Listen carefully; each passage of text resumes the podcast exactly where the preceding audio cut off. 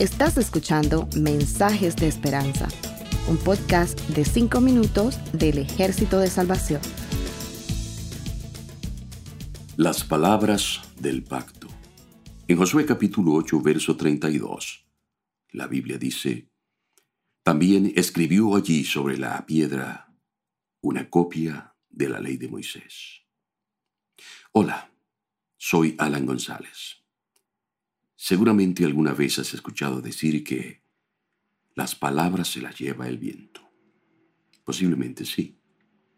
Y es que lo que expresamos con palabras corre el riesgo de ser inexacto, de duración temporal en nuestra memoria o incluso propenso al error cuando lo contamos a otros.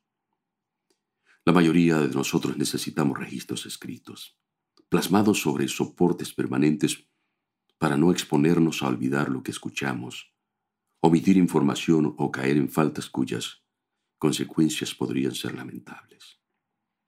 Por eso se escriben las constituciones, los códigos jurídicos, los credos, documentos mercantiles, registros de nacimiento, actas matrimoniales, testamentos y todo aquello que requiere claridad y exactitud en sus términos y condiciones. Entre Dios e Israel existía un pacto legal que estipulaba deberes y derechos. Era la ley de Moisés, pero Dios no quería un acuerdo de carácter verbal, sino escrito. Entonces ordenó a Moisés grabarlo sobre tablas de piedra, para perpetuar con exactitud su contenido.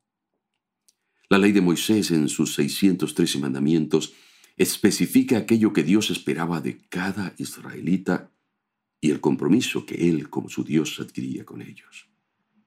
En dicha ley se establecían bendiciones por la obediencia y castigo por la desobediencia.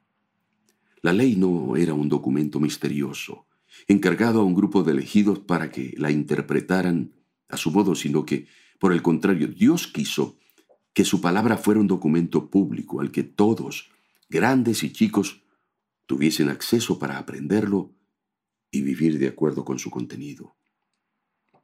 En el altar donde ofrecieron los sacrificios, Josué escribió sobre las piedras una copia de la ley de Moisés.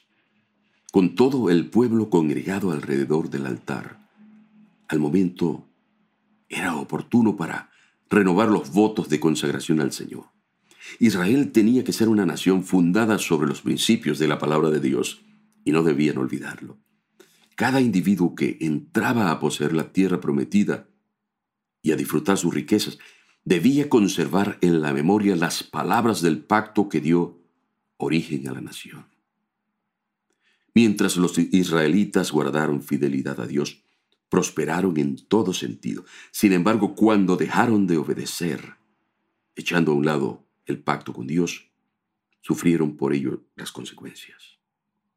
A pesar de todo, Dios no los desechó y en espera de que ellos renueven sus votos afirmó, vienen días en que haré un nuevo pacto con el pueblo de Israel.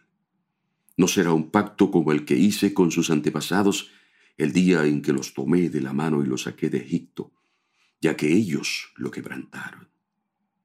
Este es el pacto que haré con el pueblo de Israel, afirma el Señor. Pondré mi ley en su mente y la escribiré en su corazón. Yo seré su Dios, y ellos serán mi pueblo. Hoy el mundo está lleno de voces confusas, pesimistas, negativas, llenas de supersticiones irrelevantes, pero por encima de todas esas voces hace eco la palabra de Dios. Su mensaje ha sido el mismo generación tras generación, pero siempre a cada uno le ha tocado decidir si la obedece o no. ¿Qué has decidido tú? Jesús dijo, el que me ama, mi palabra guardará, y mi Padre le amará. Y vendremos a él y haremos morada con él. El que no me ama no guarda mis palabras. Y la palabra que habéis oído no es mía, sino del Padre que me envió. Te invito a amar la palabra de Dios y guardarla en tu corazón.